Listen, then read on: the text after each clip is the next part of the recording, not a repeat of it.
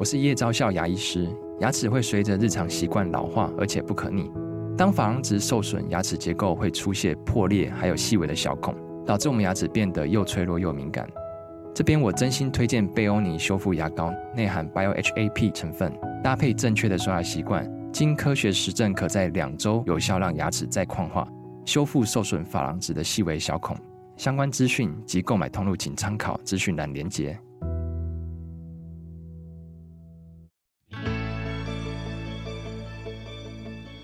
来到肉脚的跑步人生。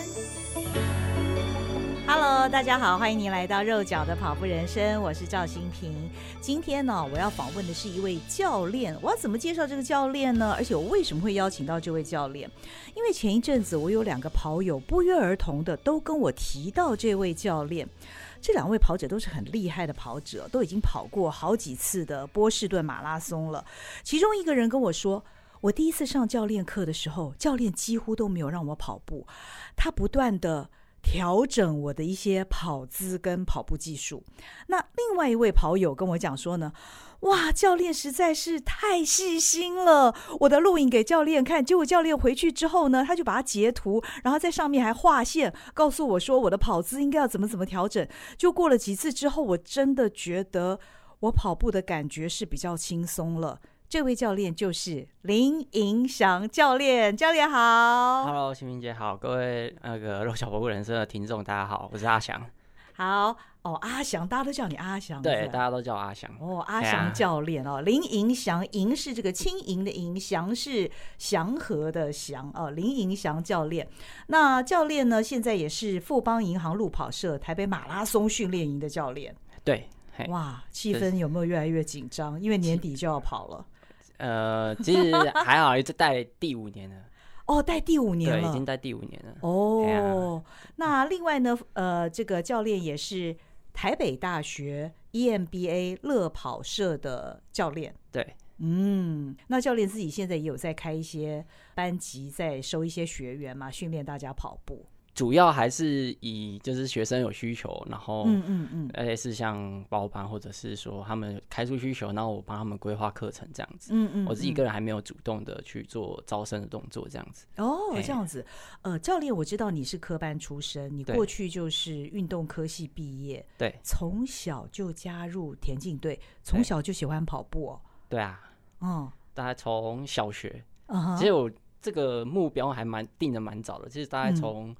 我在进小学的那一刻，我大概就说好，我以后因为以前是知道说，哎、欸，高年级才能参加田径队，我就那个时候就那时候我记得一年级的导师都会都会问大家，大家想要做什么，然后结果那时候是直接说，哦，我高年级要加入田径队。哦，真的、哦，就那个时候很早就有决定要加入田径队练跑步这样。你这么小就知道自己要往这个方向发展，你也蛮早熟的耶。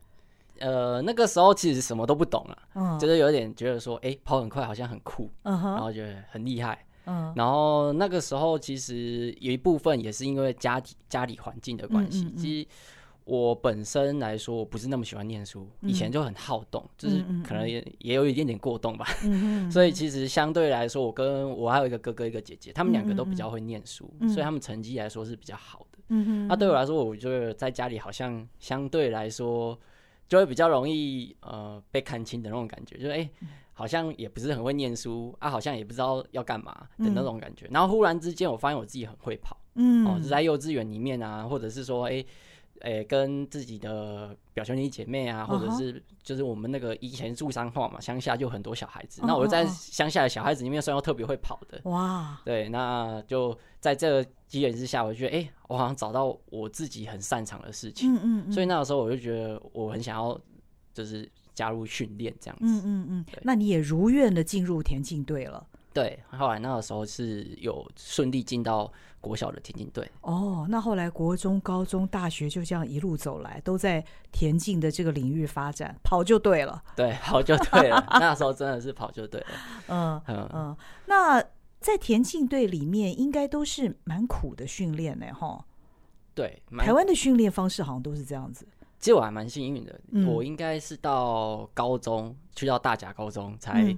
比较正式，真的吃到有觉得有苦头的训练，因为我在国小跟国中，我们的那个教练他们都不是，只有国小那个教练啊，国小那个教练，因为他他以前也是田径的，那、嗯、那他曾经也带很多厉害的小学生，因为我们以前学校小学就有不少学长姐是哦去全国全小运。然后可能都前几名，哦、那因为刚好遇到那个教练的时候，哦、那个教练正要退休，哦、所以他已经变得很以前很严格，然后变得现在很和，就是像慈祥，很慈祥，像安西教练这样子。哦、对啊，所以其实他对我来说也是一个蛮重要的一个启蒙教练啊。嗯，那所以那时候我其实没有接受到太苦的训练，嗯、我觉得啦，我自己觉得没有太苦，嗯、大概就每天早自修花个一个小时的训练这样子。嗯、那到国中也是，因为我们国中其实也不是。国中的老师他不是田径专场的，那他其实是其他专场的这个老师那来带田径队。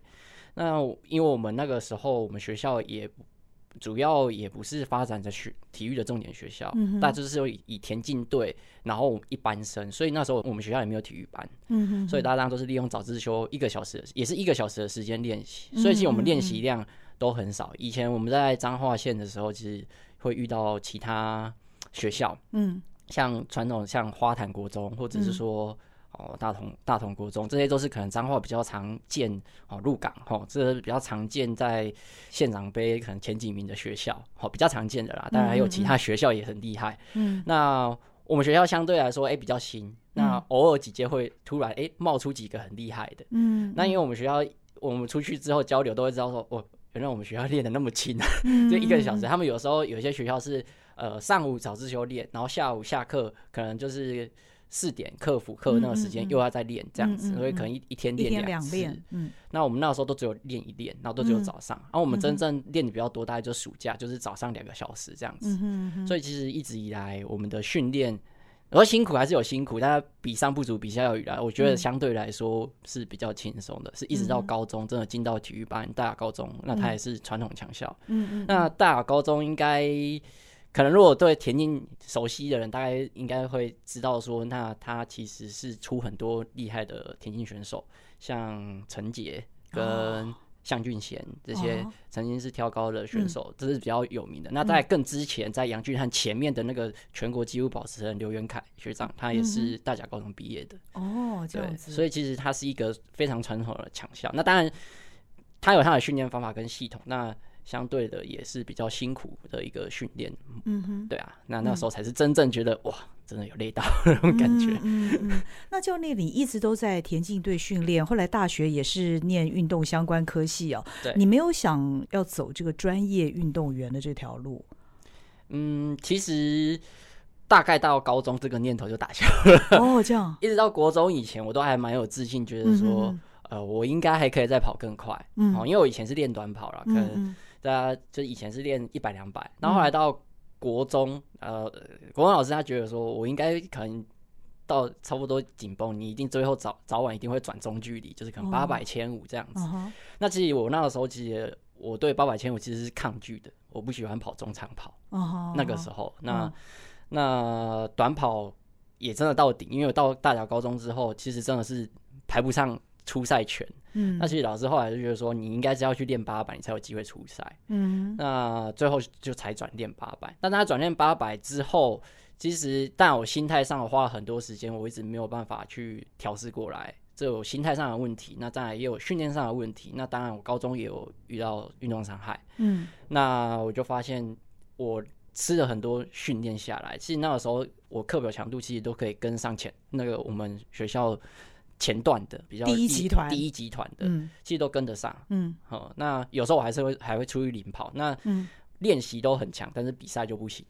对，哦、那其实有发现说，其实后来真的到大学，也真的练习有有接受过一些训练，那时候又比较了解自己，哦，知道自己应该要怎么训练。哦、所以其实后来大学我有短暂的再回去训练，这样，但不是回母校啊，是我自己在彰化县。呃，认识的学长，他们的学校训练这样子，嗯嗯嗯嗯、那其实那个时候是练没有很多，但是成绩却比高中的时候好。哦，这样子。但因为大家知道自己已经到紧了，所以就没有再朝专业运动员这个方向走。哦、嗯，可是从呃这个运动员呢、哦，运动科班生，其实要进入到你现在从事教练这个工作，他其实也不容易。你后来是怎么样去决定自己的方向？因为你毕竟那么年轻。嗯哼，嗯，呃，其实迷茫蛮久的，迷茫蛮久的，对，迷茫蛮久的，因为其实。以前，我觉得这是跟每一个人在面对自己可能想做的事情上面，或者是说他或或者是时机上面，因为相较以前跑步没有那么热门嘛，所以其实说你真的说那个时候要说我要当一个跑步教练，其实大家会想说，那你要怎么成功？因为没有人有有一个模模板可以给你参考嘛，没有。那在环境，大家也觉得说，呃，愿意花钱。学跑步的人真的有那么多吗？嗯嗯嗯、那这个就是当时候的那个环境来说，其实很难去决定说，啊，你是不是要走这个方向？嗯嗯、那二来，当然我后来虽然是走运动科系，可能因为那时候我会觉得说，好，因为要考老师，我也知道说未来少子化这个问题、嗯、要上很难，因为排在我前面的有这些全国前几名的选手。那再来，当然。我觉得我念书也不是特别顶尖，所以我就是觉得，好，我花很多时间，然后进入到学校，嗯，那可能还不一定上得了，嗯，就是可能也是待客人生这样子，所以我会觉得说，与其花这些时间，那倒不如我想想我在业界可以做其他什么事情，哦，所以其实那时候我就没有朝教职的方向走，哦，哦哦，毕竟要考上教师资格也不容易，对，嗯，哎呀，嗯，那当然我其实也有后来有去试啊，说。那我是不是真的适合去学校当老师？其实后来我有短暂的，就是偶尔几次会像我曾经在景美女中带过几次课，嗯嗯，然后也有去到一些国中小带过一些课，就是临时的，就是不是说那种很长期的这样子。那后来我觉得我好像还是不是很不是很适合待在学校体制。我看起来就是好像很听话、很遵从体制，但是其实我进到体制、熟悉这个环境，我会容易有冲撞体制的那种性格，所以我觉得我在那个环境上面，我可能会过得不是那么开心。嗯嗯嗯，对。那所以我也最后其实虽然到研究所到师大，但我也没有再往就是决定说好，那我再去修个教程 去找教教职这样子。嗯嗯，是因为这样的机缘。那刚好在那前后跑步了，有接触到。那个像一些品牌 New Balance 跟 Garmin，那主要是 Garmin 啊，嗯、因为 Garmin 刚好那个时候前后 PP 班后，嗯，呃，开始呃，像 Nike 它也推出了那个 Phase 四十二，对，这些训练营鼓吹之下，整个环境就越来越好。那那跑步的这个生态就是也越来越多人进来，然后越来越多可以靠跑步可以存活下来这样子。其实那后那个过程当中，从原本很飘移不定，然后慢慢哎、欸，好像可以走走看哦。然后到后面，其实自己尝试，觉得哎、欸，好，有看到一些前辈。其实后来会看到一些前辈，就是说他们在还没有这样子的环境底下，他们已经默默耕耘。所以我就会觉得说，嗯、那我为什么要等到？有时候我会想说，想想说改变自己的心态。如果我要等到都全部都是成熟的状态，我才会投进去。那嗯，说来好像也会没有那么喜欢这件事情。然后二来是这样，好像有点。我觉得有点不是喜欢这样子的一个嗯嗯自己啦，所以我会觉得，那我应该勇于去挑战自己，嗯就像当选手一样。所以现在那时候又唤起一些，哎，好像以前当选手，我就是要去达到这个目标，我就想办法达到。嗯嗯嗯，对，所以就有点类似像这样唤起以前那种选手的心态，然后所以我才决心，哎，又在走在教练这条路上面。嗯嗯嗯，对，我知道，呃，你在大学的时候迷茫过，真的。有一段时间哈，但是后来你在研究所，其实你选择运动科学这个领域，你也参加了一项国科会的计划。其实那个对于你自己充实自己的这个呃这个知识方面啊，运动科学的知识方面，以及你现在担任教练，都有一个蛮大的帮助，对不对？对，其实就是研究的方法啦。嗯，然后你知道说到底科学是怎样？因为其实科学它。大致上，你要先有个根据，针对根据有一个你的逻辑推导。嗯嗯嗯。例如说，哎、欸，你要怎么破四？嗯，然后全马破四。嗯哼。好，我们可能就要先知道说，全马破四的人需要具备什么样的能力？嗯。然后再来当下这个学生他现在的位置在哪里？嗯。然后他的能力怎么样？他缺乏哪一块？然后我们把这些资讯资料统筹起来，接下来做一个逻辑推导。诶、欸，那他接下来应该适合他先把有氧打起来，还是说他已经有氧底很够了，他需要练速度？嗯，哦，那透过这样的方式来去推导说，那他接下来训练方向，然后每一个阶段呢，都会再去回归到，哎、欸，我那个时候推导的方向是对的吗？嗯，那对的，那我继续往这个方向走，还是说我要再做一点修正？嗯，然后不断的。重新提出一个新的假设，或者、嗯、或者是说，哎、欸，你决定朝这个方向走，好，做做出一个决策，嗯，然后最后再去回归这个决决策，嗯嗯，这样的一个过程，我觉得科学大概有点像是这样，它就是一个方法啦，嗯对嗯哼。那你是从研究所毕业之后开始担任教练的吗？对，差不多，嗯嗯，比较正式啊。其实应应该说，以前我大学也有短暂待过教练，就是回以前国中短暂。帮忙带暑训这样子，对啊，因为都在台北嘛，所以就是或者是带外县市，所以其实大家都是可能寒暑假回去协助这样子。然后，呃，我过程当中其实有一阵子不务正业，有去跑去教游泳、教网球，因为那个时候只是那个才赚得到钱。哦，但因为那个时候就是因为也要生活费啦，所以其实那个时候。也不排斥游泳啊，其实我也蛮喜欢网球的，oh, oh, oh. 啊，我自己有练网球，所以.所以那个时候有大学有短暂教过网球，大概教练的经历是这样，然后真正跨到比较正式到这种跑团或者是素人教练是大概是研究所。哦，oh, 嗯，那大概到现在几年的时间了？现在大概从二零一六到现在，哦，那也差不多有七七年的七年，对，七年的时间了。对，哦，那你会怎么形容现在这个阶段的自己呢？因为你过去也曾经，过去比较像是兼差性质，不管你到国中小，或者是说你去教人家游泳、教人家网球，但现在你等于是专职在跑步教练的这件事情上了。嗯，嗯，你觉得现在自己这个状态如何？现在自己这个状态啊，嗯嗯，我觉我觉得是内心比较坚定一些些。嗯，我觉得还不到很坚定，但是我觉得是比较比那个时候还要坚定。我至少很清楚我自己在做什么，然后我在我要走什么样的路。嗯，对。那专业上其实有一度了，我觉得这个阶分阶段，刚开始接触的时候，那时候刚进来的时候什么都不懂，会觉得诶，好像。呃，什么都要很认真学，那当然相对来说也比较没有那么有自信。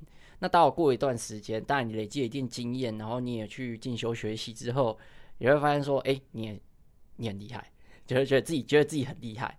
但是又又过了一段时间，是你你经久经历久了，那你一定会遇到一些挫折，例如说学生可能表现没有如预期，或者是说。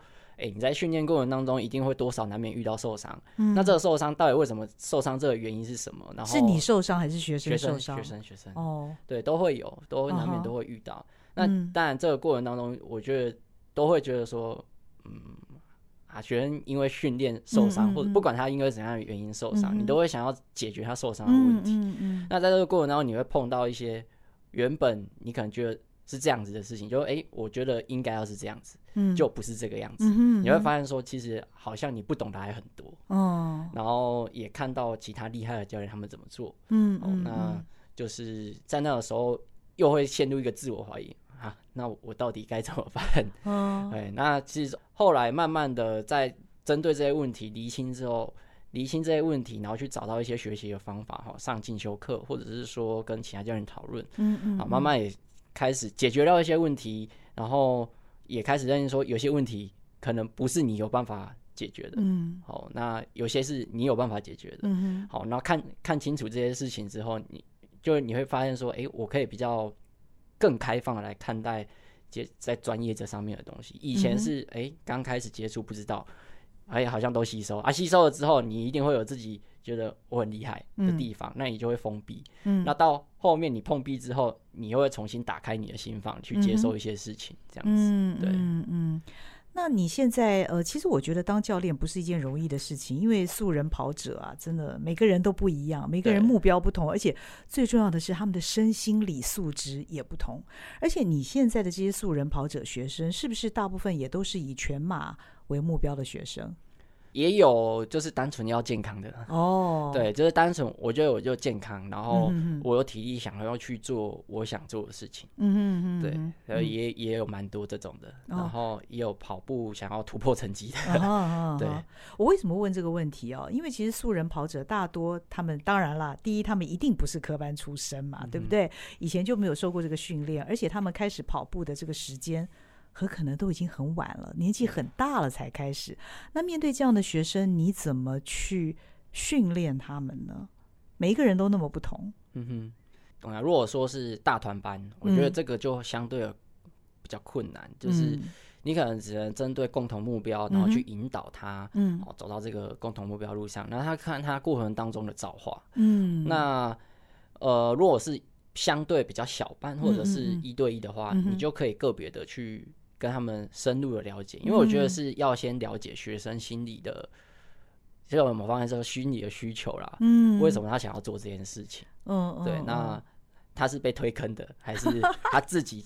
我觉得这件事情对我来说非常的重要，我就是想要，我这是我的梦想。嗯，那会有动机上面的差异，嗯，那指导方针就会不一样。嗯嗯，那。像那种动机很强，其实不需要我说什么，他自己搞不好主动就会跟我说教练怎么办，然后他自动会提问很多事情。嗯哼，好，那这个当然你你带起来会很轻松，因为他会听你的，然后你跟他说怎么做，他就会百分之百执行。嗯，那另外一种他可能不是很明确，那这个他就要花一点心思，就是在这个过程当中先知道说，那他为什么想要做这件事情。嗯哼，好，那当然这个目标还是很重要，因为他是他主要来找你的原因。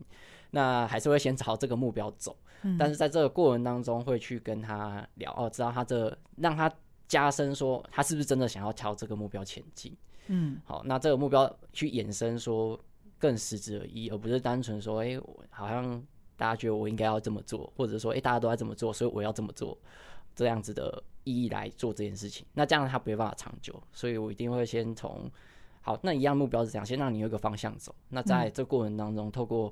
哎、欸，跟你聊天哦，其实有的时候是闲聊当中，我就会抓练习啊，就是练习听他这个话语中背后的意义，这样子。嗯嗯嗯，这个还蛮困难的。对，所以教练指导的不只是体能方面的训练跟跑步技术而已，你的同理心也变得非常非常的重要哈。对，没错。所以你觉得在担任教练这个工作有给你什么样的成就感跟收获吗？成就感的话，我觉得是在。指导学生，那学生因为你的指导而有所改变。嗯、像我曾经有一个学生，这个学生他是不跑步的哦，他不跑步，他但他是你的学生，对，好好玩哦。好，因为其实我有做体能训练啊，哦、他他是完全不跑步，而且他讨厌跑步哦。然后，但因为他他就是想要减重，哦、所以后来我指导他的时候，他其实一开始他就想要减重，我就是朝他的减重的方向。嗯、那后来。我觉得说就是单纯训练，因为后来就是训练到一阵子，我会觉得说，哎、欸，好像都没有什么变化，嗯、哼就是例行性的在跑这个训练。嗯、哼那但是好像也体重没有特别明显的改变，或者是他个人的状态，他觉得哎、欸、很好，啊因为他相对是比较安逸的性格，就觉得哦，哦，他习惯了就是这样规律固定，不喜欢改变。嗯，那那个时候我其实就有。坐下来好好的跟他聊，我就花了一堂课的时间，嗯，oh. 就是跟他聊这件事情，嗯，oh. 就在聊说，我觉得我我现在带，我有点抓不到方向，怎么带你，嗯嗯，然后想要跟你聊一聊这样子，所以那时候我就跟他聊很多，然后就是知道说，那他真正的在乎的是什么，然后跟在训练上面，我会希望说，我想要我们那那设个小目标来前进，我觉得这样我们训练起来会比较有趣啊，然后那时候就开始执行，那他也是一个。就因为我我那一堂课那种坐下来跟他聊很久，其实那一堂课我还是最后还是有了，我我我最后还是有上课啦。我不是说哎、嗯欸、那堂聊完哎、欸、下课了拜拜，不是纯聊天，不是纯聊天，我还是有上课啦。那、嗯、后面就我发现说哎、欸、他忽然有一点被唤醒那个内在那个他的高度执行力的那一块哦，所以后来他自己去研究生酮饮食，嗯、然后还研究说。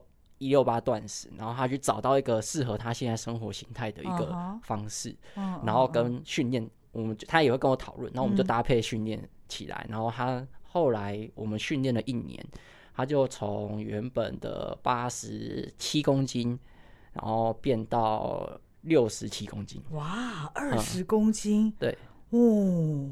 这个成果非常非常可观。对，所以教练你很开心哦。对，那看到学生的改变，成就感很大。因为其实，在前面他。嗯前面其实他也也有经历其他教练，嗯、那但是他在这个有特别不一样的改变，就会觉得很有成就感。嗯嗯嗯，嗯。那当然也有其他的，对，这个是我大概觉得最有成就感就是因为你的训练，他有所改变，或者唤醒他原本他没有发现的事情。嗯嗯，对，嗯嗯嗯，这个从倾听开始哦，然后去找方法。那教练，你觉得？因为说实在，现在的跑步教练真的很多，因为跑者多了。那教练像你这样科班出身的也不少，也有很多是半路出家，那表现也很优秀的。嗯、所以，呃，如果有人想上你的课，你会怎么跟他讲？你个人跟你的教学特色是什么呢？因为我都比较属于走，其实有学生都跟我蛮 久的，我还到目前是没有真的说很认真的去对外招生，所以倒没有认真去想。特色这件事情，oh, oh, oh. 比较想的是，好，今天学生来找我，我怎么帮他，嗯、或者是他来找我的原因是什么？那我要怎么让他符合他要的预期？啊，我不能，我没办法达到他的预期，我但我也很明确跟他讲，我这个可能我没有办法帮你，你可能要另谋高就。Oh, OK，对，大概是这样子。所以，如果说我自己个人特色，应该大致上，可能一开始你们会不会觉不会觉得我是一个很有特色的人？说哦，这个教练哦，让你眼睛为之一亮这种，但。就温温的，但是你可以走得很长久，大概这是我最主要的一个特色的地方。那再来是强项上面，我觉得是分析。嗯，我觉得在以前呢、啊，得力以前就是研究所，那知道一些研究的方法。嗯、那在学习这实务过程当中，我觉得学很多。那我更知道说，那分析这一块怎么去把它规划出来，对。嗯嗯嗯，你会看学生各个不同阶段的表现，对，然后去调整你对他的训练方式，对，嗯嗯。那你说学生都跟你很久，大概都最长多久啊？我大概当教练，二零一六年开始嘛，二零一七年开始到现在，哦，就是一六年刚进来，对，跟到现在。哇，像北大他们也是从一七年到现在，然后。富邦为什么会开起来？是原因是社长是我二零一七年的学生，他一直也是跟到我现在，然后刚好他觉得他们公司他就想要去办一个训练营，所以他就在一九年开启训练营。对，哦、这个机会不错啊，因为台北马拉松就是富邦办的嘛，所以这个 这个他们这个路跑社对他们来讲也蛮重要的。对。呃，所以现在教练你大部分都是呃学生几个人，然后纠团找你指导，对，然后另外可能就是在一些社团或者是组织当中担任他们的教练，对，你自己还没有去对外公开开课，对，那要找你，比方说一对一指导要怎么找你啊？大部分我现在学生都是推荐 介绍的比较多，哦，哦对，那。因为我自己有粉砖啊，那也你粉砖的名字叫做林影响，阿翔哦，Coach 阿翔，OK，这也蛮好记的。对，嗯，但因为没有什么爱情，所以人那个人数没有很高啊，就是追踪人数没有很高哦，真的。对，大家是有，如果私讯他我会回啦。哦，对，OK，大致上是如果说。想要找的话，大家就是私讯可以学。哎，那你为什么没有在经营社群媒体呢？我看每个教练的那个社群媒体，不管是 IG 或者是 FB，都蛮火热的。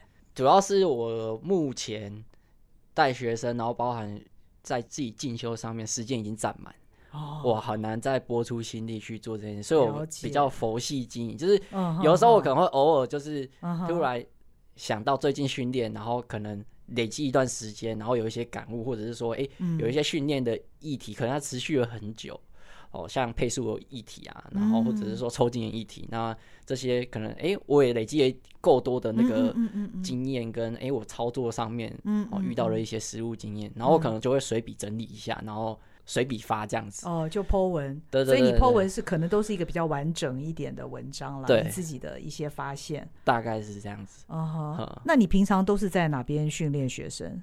平常最近大致上都在台大或者是中正纪念堂。Oh, OK OK，哦、呃，也是跑者蛮常聚集的地方。教练，你自己现在你说你在进修是做哪方面的进修啊？其实，在进修方面，主要在机动学跟解剖学上。机动学跟解剖学，什么叫机动学啊？机动学有点像是说，这个我们动作产生的机制。我们知道肌肉牵拉骨头产生动作嘛？哦、那我们怎么去了解说，那这些肌肉它怎么去产生这些动作，跟这些产生的动作背后，它正常的运作模式是什么样子？哦、那它是去了解动作的一个根本的原理。嗯嗯。嗯，那解剖学就是知道说，哎、欸，这个肌肉从哪里到哪里？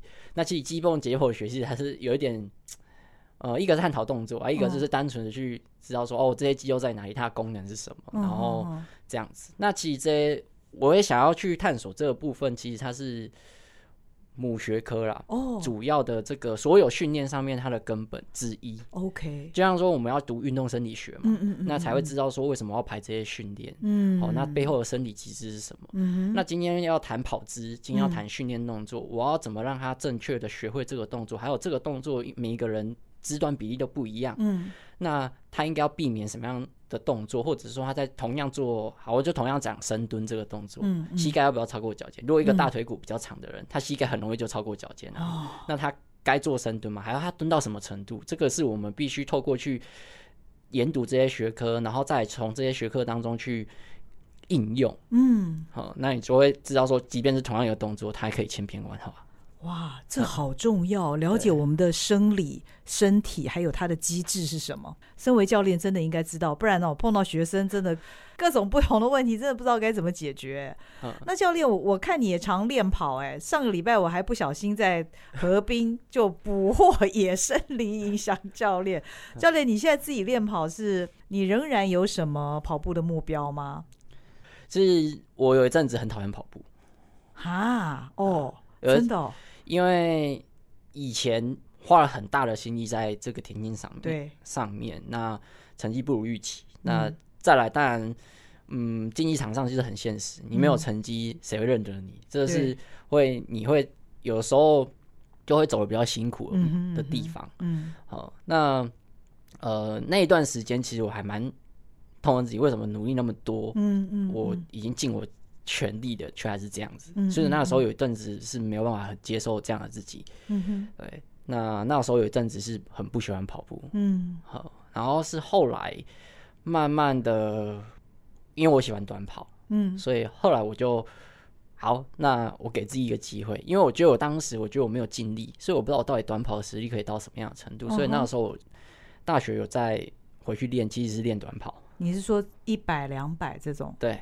但我很清楚啦，其实大概就差不多那样子啊，嗯、不会再已经到顶了，已经到顶了，嗯，嗯，可能就不会再快了，嗯嗯，对，所以其实那个时候，因为你已经你有再重新自己去学习知道这些知识，然后再透过训练，然后去实践这件事情，嗯嗯，你心里就踏实很多，嗯哼，对，那慢慢我觉得才有重拾对跑步的热情这样子，嗯、那很重要的关键学生，就是最后把我。再推回来的是学生哦，这样子。对，因为我那个时候刚开始接触，其实懵懵懂懂，所以一开始接触跑步，当然不会有什么哇，我觉得好像有很大的那种动机或者是啥，就是可能当时觉得，哎、欸，我有这个能力，然后我也可以帮助你。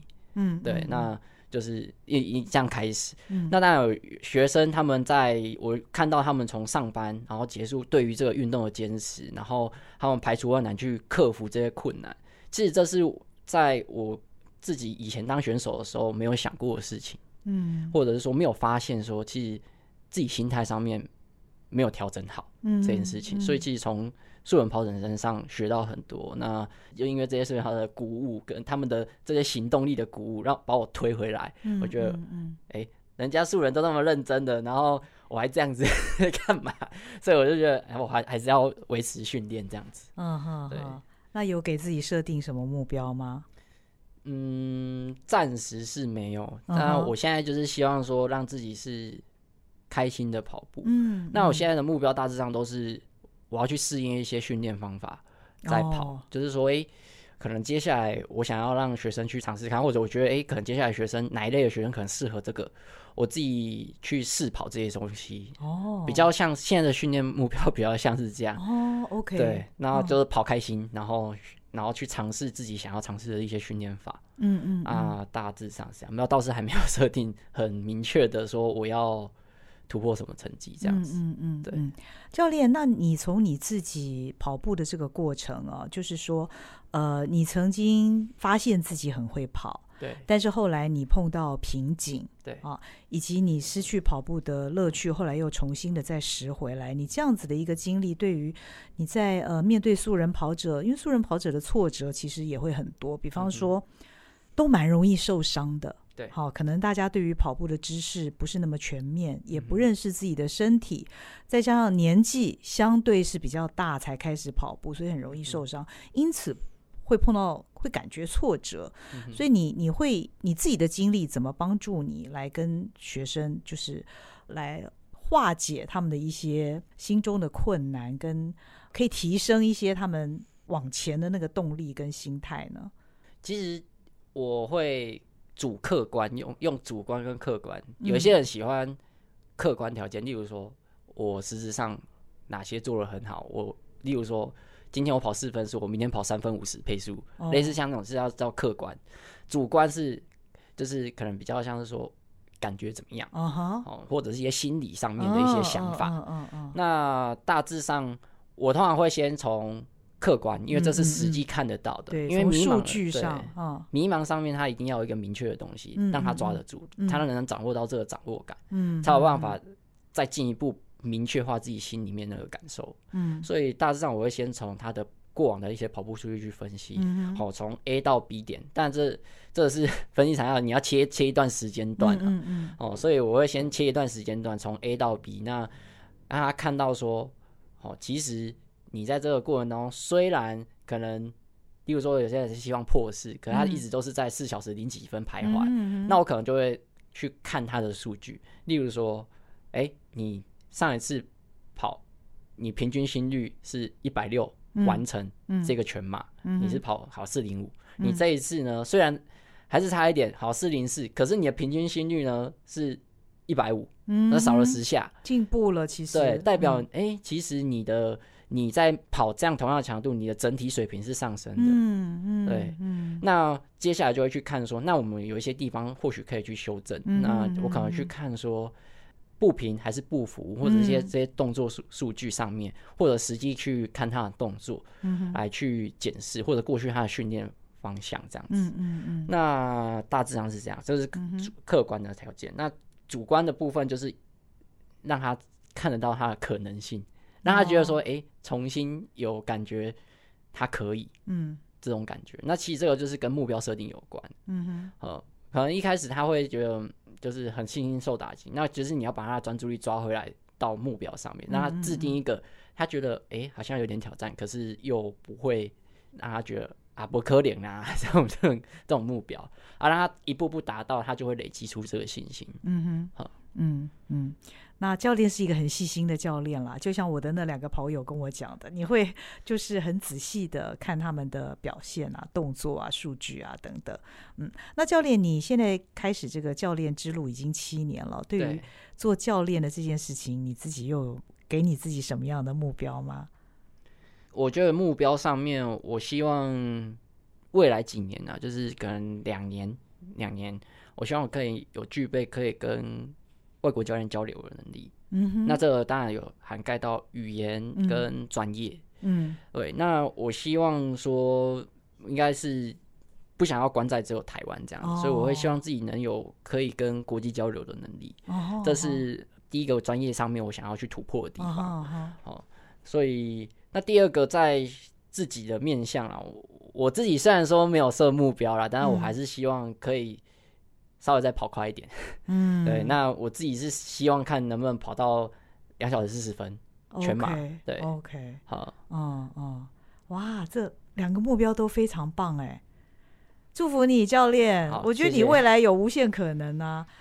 教练刚刚在节目以前告诉我，他三十一岁，那我们大家都知道马拉松是一个很晚熟的运动，所以教练绝对可以的。嗯，好，谢谢。谢谢教练，也祝福你哦。好，谢谢欣姐。那也谢谢您收听今天肉脚的跑步人生，我们下回见，拜拜。